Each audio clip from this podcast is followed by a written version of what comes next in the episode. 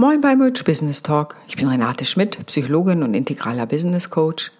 Und mit meinem Podcast möchte ich dich inspirieren, dir dein Leben und deine Arbeit so erfüllt, reich und erfolgreich zu gestalten, wie du es dir von Herzen wünschst. Wie schön, dass du heute wieder dabei bist.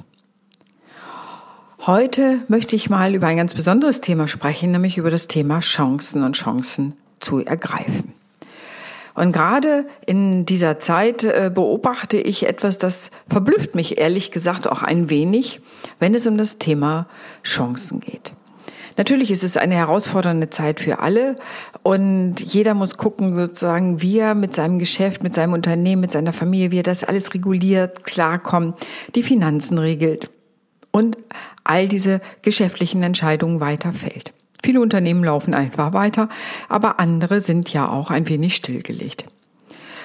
Und da passiert Folgendes, und zwar die BAFA, das ist das Bundesinstitut für Ausfuhrwirtschaft, die sozusagen gibt von Covid-19 gebeutelten Unternehmen, bietet sie an, dass sie eine Beratung, sozusagen die Kosten für die Beratung 100 Prozent übernimmt. Und jetzt bin ich selber BAFA-Beraterin und denke natürlich, ey, was ist das für eine coole Chance für die Unternehmen, jetzt sozusagen diese Zeit zu nutzen, einfach auch, um sich neu aufzustellen, vielleicht auch nochmal die eigenen Betriebsprozesse anzugucken, ob die noch stimmig sind, sich bereit zu machen für die Zukunft. So denke ich. Das heißt, ich bin immer ein sehr zukunftsgewandter Mensch. Ich denke immer, wie kann ich die Chancen nutzen, die sich mir bieten? Was kann ich daraus lernen? Was kann ich Gutes daraus machen? Wie kann ich Neues und Altes verbinden? Das ist im Grunde meine Haltung. Und daher verblüfft es mich umso mehr, selbst wenn diese, als diese Information rausgekommen ist, wie wenig Menschen, Unternehmerinnen, Selbstständige das nutzen.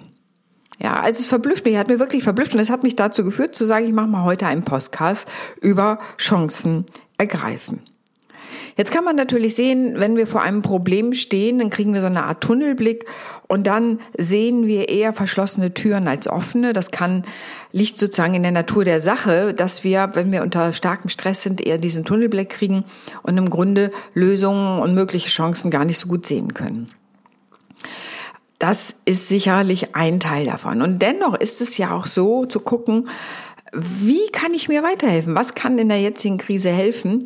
Und da nicht in Aktionismus zu verfallen, weil das ist das Schlimmste, was man tun kann, einfach Aktionismus zu machen, um dann dem Geist die, sozusagen die, ja, wie soll ich sagen, ähm, die, die, die Illusion zu geben, ich tue ja die ganze Zeit was. Aktionismus ist der Feind des planmäßigen Handelns und Aktionismus hilft zwar, weil es die Seele beruhigt, ich tue ja wenigstens was, aber ob das Tun wirklich das Richtige ist, sei dahingestellt.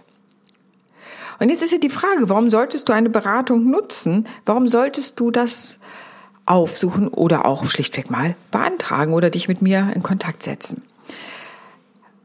Erstmal gehört es zum Selbstkonzept. Bin ich überhaupt in der Lage, und gestern sprach ich gerade mit einer Unternehmerin, die sagte, ja, ja, ich helfe gerne anderen und bin da immer auch bereit, Himmel und Hölle in Bewegung zu setzen. Aber wenn es um mich selbst geht, ah, Hilfe anzunehmen ist gar nicht so leicht.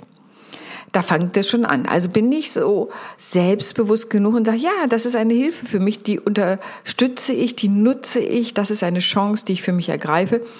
Denn letztendlich liegt in Annahme von Hilfe immer auch eine kleine Kränkung, nämlich ich kann es nicht allein. Das ist das psychologisch gesprochen dazu. Nichtsdestotrotz denke ich, Chancen zu ergreifen ist eben auch Hilfe von außen zu holen, sonst passiert so etwas, was in der Psychologie das Schweinebuchtphänomen heißt. Das heißt, die Geschichte geht so, Kennedy saß mit seinen Beratern zusammen und hat überlegt, so wie der ganze, mit der ganzen Kuba-Krise, was sie jetzt machen und um die Geschichte abzukürzen, sie haben sich entschieden, sie wollen jetzt eine Atombombe auf Kuba werfen, um das Problem irgendwie zu lösen. Naja, dass das keine Lösung ist, ist uns sowieso klar, aber nichtsdestotrotz. Und da soll in letzter Minute, bevor sie im Grunde bereit waren, diesen Befehl zu geben, soll nochmal ein Berater von außen reingekommen zu sein. Und der hat sich das Ganze angehört und hat gesagt, ey, das geht ja wohl gar nicht. Ihr habt euch hier in so ein Groupthink, also in ein Gruppendenken hineingedreht. Und das passiert nämlich, wenn man in geschlossenen Räumen letztendlich, also ich meine jetzt nicht abgeschlossene Räume, aber du weißt schon, was ich meine, wenn keine neuen Ideen hinzukommen, dann ist es so, dass man sich psychologisch betrachtet immer auf eine stärkste Gruppenmeinung einrichtet und das für die Wahrheit hält.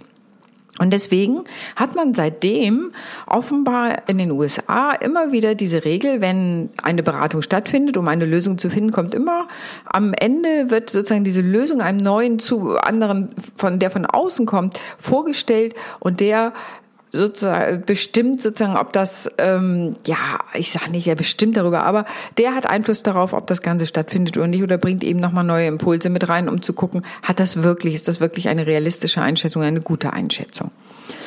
Also, und ich erlebe gerade viele Firmen, die natürlich darüber nachdenken, wie es weitergehen soll nach der Krise und wie sie ihr Unternehmen retten und was für Möglichkeiten sie haben. Und dadurch, dass das aber häufig in, wenn du so willst, in einem geschlossenen Raum stattfindet, sei es nur im eigenen Kopf, aber auch mit den immer gleichen Leuten zu reden, dann kann eben auch sowas passieren wie das Schweinebuchtphänomen. Man kommt schlichtweg zu falschen Lösungen.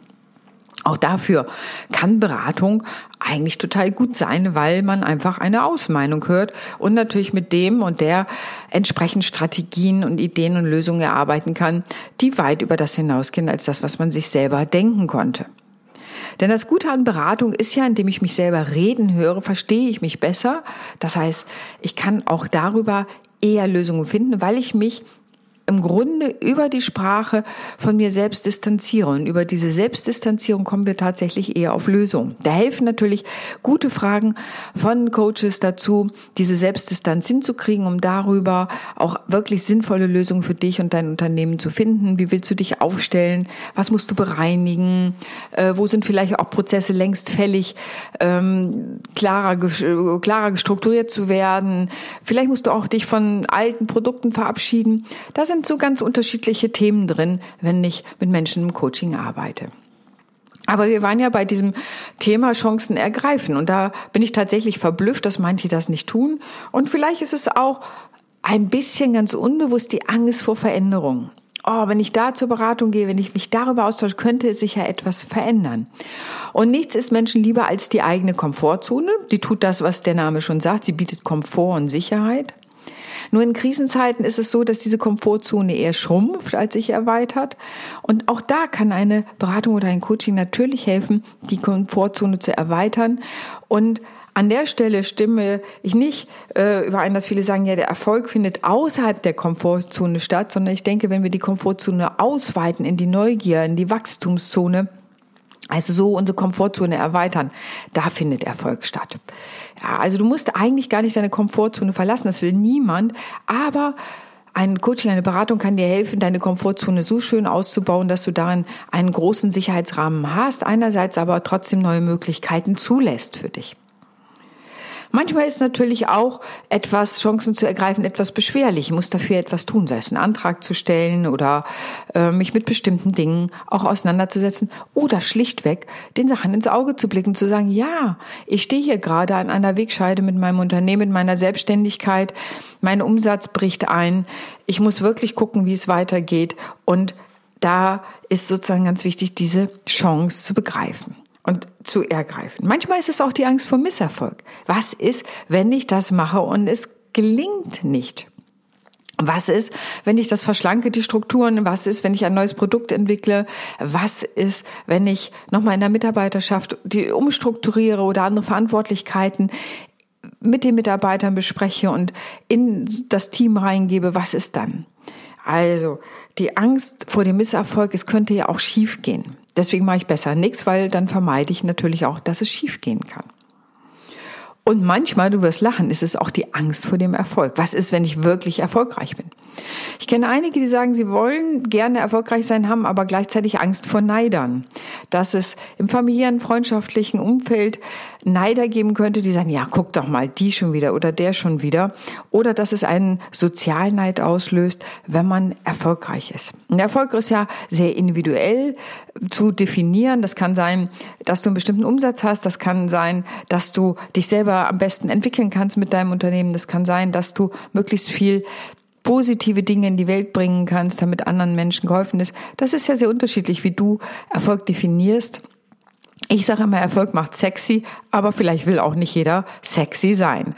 Aber letztendlich geht es darum, was ist deine Haltung zum Erfolg? Und das kann auch manchmal der Hinderungsgrund sein, Beratung, Supervision oder Coaching aufzusuchen, weil die Veränderung darin implizit vorgeplant ist. Ja, und die Veränderung will und muss man wollen. Nicht jeder will Veränderung, ganz klar, weil die Komfortzone erstmal wichtig und kuschelig ist. Aber gerade jetzt denke ich, ist es wichtig für Unternehmen, Unternehmerinnen da unternehmerisch auch zu handeln. Und unternehmerisches Handeln gilt für mich genauso für Selbstständige als für welche, die viele Mitarbeiter haben oder eine Firma haben, die etwas größer ist. Unternehmerisches Handeln heißt nämlich die Zeichen der Zeit erkennen, analysieren und Strategien entwickeln, was man machen will. Wir werden im Moment keine Langfriststrategien entwickeln für die nächsten fünf oder zehn Jahre. Was wir aber machen können, ist, die nächsten Schritte einzuleiten um zu gucken, wohin will ich gehen. Man kann sich belesen, man kann gucken, was die Wirtschaftsweisen sagen, wohin die Wirtschaft gehen soll. Man kann Prognosen angucken, welche Wirtschaftszweige man vermutet werden boomen. All diese ganzen Sachen sind ganz wichtig. Das heißt, man kann sehr viele Informationen mit einbeziehen, um auch handlungsfähig zu bleiben. Und für manche kann es einfach die Chance sein, das Unternehmen, was längst fällig war, nochmal neu anzugucken, um darüber auch frischen Winter reinzubekommen. Naja, und vielleicht hast du gesagt, ja, das habe ich alles schon versucht. Aber manchmal, ich weiß nicht, wie es dir geht, aber ich kenne das. Manchmal denke ich, ja, ich habe alles versucht, aber im Grunde, die Grundfrage muss ich mir manchmal selber stellen, wollte ich es wirklich? Ja, willst du es wirklich? Und das ist eine Frage, auf der Oberfläche sagt jeder sofort ja. Aber in der Tiefe ist es manchmal, ja, will ich das wirklich? Ist das wirklich, wonach ich strebe, was ich unbedingt machen will? Und du weißt selber, wenn du wirklich etwas willst, wie viel Energie du dafür aufbringen kannst. Also es ist halbherzig angegangen. Auch manchmal das Scheitern in der Vergangenheit hast du vielleicht bestimmte Zeichen nicht gut gelesen. Vielleicht auch manchmal war es schlichtweg auch schlicht beraten. Auch sowas kann ja sein aus einer Unerfahrenheit daraus. Das habe ich selber auch erlebt in meinem unternehmerischen Handeln seit, ja, ich bin ja seit über 20 Jahren am Markt das habe ich auch erlebt, dass ich manchmal aufgrund von Beratungen Entscheidungen getroffen habe, wo ich heute sage, naja, aus der Sicht von heute war das alles nicht so ganz klug. Aber naja, auch das kann natürlich passieren und hinterher ist man auch mal schlauer. Also dieses Thema aber, ich war dabei, Chancen zu ergreifen. Was sind die Möglichkeiten? da eben auch erfolgreich zu sein. Und wenn du erfolgreich sein willst, ist es eigentlich ganz einfach, weil es nämlich auch darum geht, erstmal ein Ziel zu formulieren, dann konkrete Schritte zu planen und diese auch durchzuführen. Ja, das ist auch ein wichtiger Punkt. Dafür brauche ich eine gewisse Selbstorganisation, das durchzuführen. Und dann eben auch zu gucken, was war erfolgreich, das mache ich weiter, was war nicht erfolgreich, das mache ich nicht weiter. Das ist im Grunde ein iterativer Prozess. Das heißt, ich gehe erste Schritte, gucke, ob sie erfolgreich sind, gucke, welche Aspekte darin erfolgreich waren, was nicht, nehme ich weg, orientiere mich neu, ähm, gehe weiter auf meinem Weg und so entsteht letztendlich Erfolg. Viele Menschen denken, wenn sie die ersten Schritte, wenn nicht sofort jeder sagt, ja, ich will dein Angebot haben und ich finde das toll, denken, oh, das Angebot ist falsch. Aber du weißt doch selber, wie lange es braucht, eine Entscheidung zu fällen und das ist was anderes, ich sage mal, als Brötchen kaufen. Da ist der Entscheidungsweg relativ kurz. Will ich Brötchen oder will ich nicht? Geh rein in den Laden, kauf sie oder kauf sie nicht. Aber für andere Produkte brauchen einfach einen längeren Überlegensprozess. Und auch bei Beratung und Coaching erlebe ich, dass es manchmal Vorläufe von über einem Jahr hat. Jetzt im Moment ist natürlich diese unglaubliche Chance da, diese Beratungskosten zu 100 Prozent erstattet zu bekommen. Ich meine, da kann man sich kein Jahr Zeit lassen, denn so lange wird dieses Angebot mit Sicherheit nicht gelten von Seiten der BAFA. Aber dennoch, also Chancen greifen und erkennen. Ich finde, es ist eine sehr spannende Sache und dann eben auch äh, die Lust haben, da etwas zu tun. Denn ich muss letztendlich auch Lust haben, etwas zu tun. Vielleicht sage ich auch, nee, das ist alles so ganz gut, wie es ist. Ich komme schon irgendwie durch. Da muss man gucken, ist es eine gute Strategie? Das kann ja auch sein, den Ball flach zu halten und einfach ruhig zu bleiben. Oder ist es eine, ich stecke den Kopf in den Sand Strategie? Das muss man sehr, muss man sehr klar unterscheiden. Was genau machst du da? Und manchmal ist Stillhalten und Abwarten auch eine gute Strategie. Auch das muss man im Gesamtkontext sehen, wo dein Unternehmen oder deine Selbstständigkeit gerade steht. Ich bin gespannt, wie, was du zu diesem Podcast sagst. Ich bin auch gespannt, wie du deine Chancen ergreifst oder ob du auch sagst, nein, nein, ich will auch keine Chancen ergreifen. Dieser permanente Hang zur Selbstverbesserung, zur Optimierung geht mir auch ein bisschen auf den Senkel. Ich will das einfach nicht. Es soll mal alles so bleiben, wie es ist. Und auch das kann ich total verstehen. Und gleichermaßen denke ich gerade, für viele selbstständige Unternehmen ist jetzt eine kritische Zeit und gleichzeitig eine Zeit der Chancen zu sehen, okay, was muss aufgeräumt werden, was mache ich neu, was verändere ich, was bleibt auch. Und ich stelle mir das so ein bisschen vor wie so ein Schüttelsieb, wie früher die Goldgräber. Sie hatten so große Siebe, wo sie die Erde und alles draufgetan haben und das unter Wasser geschüttelt haben, sodass das Gold letztendlich im Sieb hängen blieb und die Erde und alles weiter unten durchrieselte. Und so stelle ich mir diese Arbeit auch ein wenig vor. Dieses Schüttelsieb zu haben, was von dem, was ich tue für mein Unternehmen ist gut und richtig und passt auch und passt nicht. Ja, also ich würde aber mir empfehlen, ergreife eher Chancen, nutze sie, hab keine Angst vor Veränderung, gestalte dein Leben neu. Und das ist im Grunde das Konzept der Selbstwirksamkeit. Habe ich selber das Gefühl, ich habe Einfluss auf mein Leben, auf mein Leben und mein unternehmerisches Handeln. Und ich bin neige eher immer dazu, handlungsfähig zu sein und zu bleiben oder auch die Handlung, das einfach auch zu nutzen, zu sagen, was kann ich tun? Man kann nicht alles tun, aber man kann sehr vieles tun. Und dazu möchte ich dich auffordern, wo immer du das tun wirst, aber wenn du Lust hast, kannst du mir auch eine Mail schreiben.